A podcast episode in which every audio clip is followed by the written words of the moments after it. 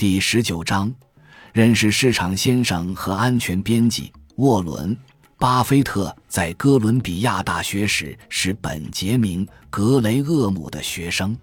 顺便提一句，在格雷厄姆先生二十二年的教学生涯中，巴菲特是唯一一个拿到 A 加成绩的学生。格雷厄姆教给巴菲特两个让他遵循至今的理念。一个是市场先生的比喻，另一个是永远考虑买入价格的安全边际。这两个理念，连同是买入股票为部分拥有一家公司所有权的理念，构成格雷厄姆的直布罗陀巨言。巴菲特认为，如果一个投资者抓住了这三个基本理念，他就能将事情做好。巴菲特在格雷厄姆诞辰一百周年纪念大会上提到了这些概念。他说，他们不仅在彼时有效，而且在今后一百年里可能依然重要。那么，很多年以前由巴菲特的导师本杰明·格雷厄姆发明的市场先生是谁，或者说是什么意思呢？巴菲特将市场先生描述为一个商业伙伴。一个存在难以治愈的情感问题，每天必定会出现，不会失败的人。他在交易过程中随意报出价格，或买入你的股份，或卖出他的股份。巴菲特认为，市场先生过去常常被叫做抑郁躁狂患者，现在或许可以称为双极障碍。他的心理问题干扰到他报出的价格。当他感到精神愉快的时候，他在生意场上只看到好事，并为自己的股份标出高价。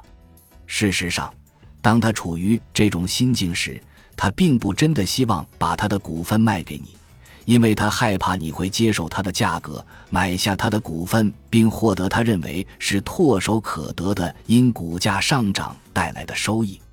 那么，接下来你还会看到市场先生的阴暗面。当他情绪低落的时候，不管是在生意场上还是在生意场外，他的眼中看到的只有烦恼。在这种心境下，他害怕你会把你的持股抛给他，并在即将到来的螺旋式下跌过程中被迫留下来收拾烂摊子。带着这样的心情，他为他的股份报出很低的价格，并希望你会把他们都收走。巴菲特解释道：“市场先生真的非常固执，他每天不管心情如何都会出来转一圈。他并不介意你是否会忽视他，他明天还会带着一个报价回来的。所有你要做的就是揣摩出当时市场先生的心情，并决定你如何行事。无视他，还是利用他？再次提醒你。”他好像并不介意你如何出牌，但关键一点是，巴菲特说，也是转述格雷厄姆的意思，千万不要受到他的情绪的影响，那种影响有时颇为强大，他的忧郁可能充满整个房间，他的欢心可能令人陶醉。巴菲特说，要读懂他的心情。操作的时候要考虑到他的那种情绪，但你自己不要被卷入这种情绪之中。本杰明·格雷厄姆的市场先生是一个隐喻，每个价值投资者都应该学会借助他理解股市中股价的波动。他帮助你搞清楚股市的疯狂行为，他还会帮助标记并强调出现的机会。作为一个投资者。当市场先生感到抑郁并且股价下跌的时候，你要一直做好利用它的准备。这意味着好公司也在受到股市重大波动的影响。对于有进取心的机会主义者而言，这是一个极其珍贵的时刻。抓住一个因股市的愚动带来的机会，并做大手笔投资，因为你相信它的内在价值高过它的股价。当一九八七年的大股灾砸低可口可乐股价的时候，巴菲特便利用了市场先生的沮丧。这样一家被巴菲特视为非常可靠的公司，因为股市的崩盘出现了极端不正常的低价。他以平均每股大约十亿美元的价格买入了价值十亿美元的可口可乐股票。他认为可口可乐是一家拥有巨大专营权的公司。当时可口可乐的内在价值要高于如此低的股价。他后来解释称。可口可乐是全世界最具实力的品牌，它的产品相对便宜，全世界的人们都喜欢喝。在世界各国，可口可乐的人均消费量通常都在一年年底增加。市场先生瞅着这只股票不顺眼了，那太棒了，巴菲特说：“正好买入。”这就好比一家商场要歇业了，所有商品都在折价百分之五十销售，这可是以最合适的价格扫货的大好时机呀！在将市场先生加入你的知识架构之后，你还需要领会安全边际的重要性。安全边际是本杰明·格雷厄姆的另一个原则。简单的说。安全边际意味着某公司的股价大幅低于公司的价值，你不会希望某公司的股价和价值太接近，你希望在这两个数字之间存在很大的间隙。用巴菲特的话说，就是巨大的边际。再者，你希望在股市上买到仅收四十美分的一美元纸币。巴菲特举过这样的例子。你开一辆总重一万磅的卡车，通过一座设计载重三万磅的一座桥。换句话说，你有充足的犯错误空间。这就是市场先生让你受益的非理性之处。最终，他变得非常沮丧，导致股价陡然下跌。这便给了你一个在买入股票时获得安全边际的机会。巴菲特说。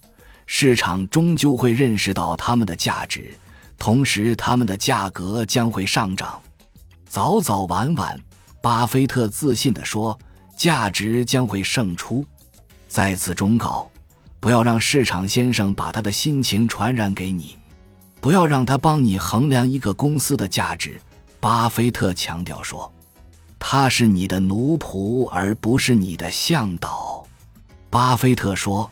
当评估安全边际时，把内在价值这个概念作为你的出发点，这是真正有价值的测量尺度。他试图确定在公司存续期间可以从公司里提取出的现金的折扣价值。正如巴菲特第一个承认的那样，这是一种非常主观的评价。不管未来现金流的修正结果是增加还是减少。内在价值都是随着它们浮动的，利率的变化也会影响内在价值的计算。虽然如此，巴菲特说，它依然是评估两项备选投资的相对吸引力时最有用的出发点。这还是巴菲特宁愿选择容易了解的公司的另外一个原因。他可以考察他们的收入、现金流、营运资金。而且他还可以利用上述信息分析他们的内在价值，这样他便可以发现价格和价值之间是否存在显著差异。你的目标何在？参考巴菲特的做法，当市场先生为内在价值很高的公司标上低价的时候，要充分利用市场先生的错误；当市场先生的忧郁创造出安全边际时，你出手的时机就到了。确信你明白巴菲特有关市场先生和安全边际的概念，他们会帮助你培养适当的心态，从而做出更好的投资决定。留意巴菲特的类比。巴菲特曾经评论道：“市场就像上帝，同样对自助之人伸出援手。”但他很快补充道。市场并不原谅那些不清楚自己在干什么的人。等待时机，等待市场先生抑郁起来和能够提供安全边际买入机会的极低股价。巴菲特有关耐心和纪律的劝诫再一次表露无遗。如果你能达到他的纪律约束水平，并等待机会，你将获得回报。巴菲特投资圣经。一些人抱怨市场有波动，巴菲特不这样看，他相信市场波动。市场先生引人注目的心神不宁，是在给有悟性的投资者创造机会。等其他人开始愚蠢行事时，你的聪明才智就会派上用场。感谢您的收听，本集已经播讲完毕。喜欢请订阅专辑，关注主播主页，更多精彩内容等着你。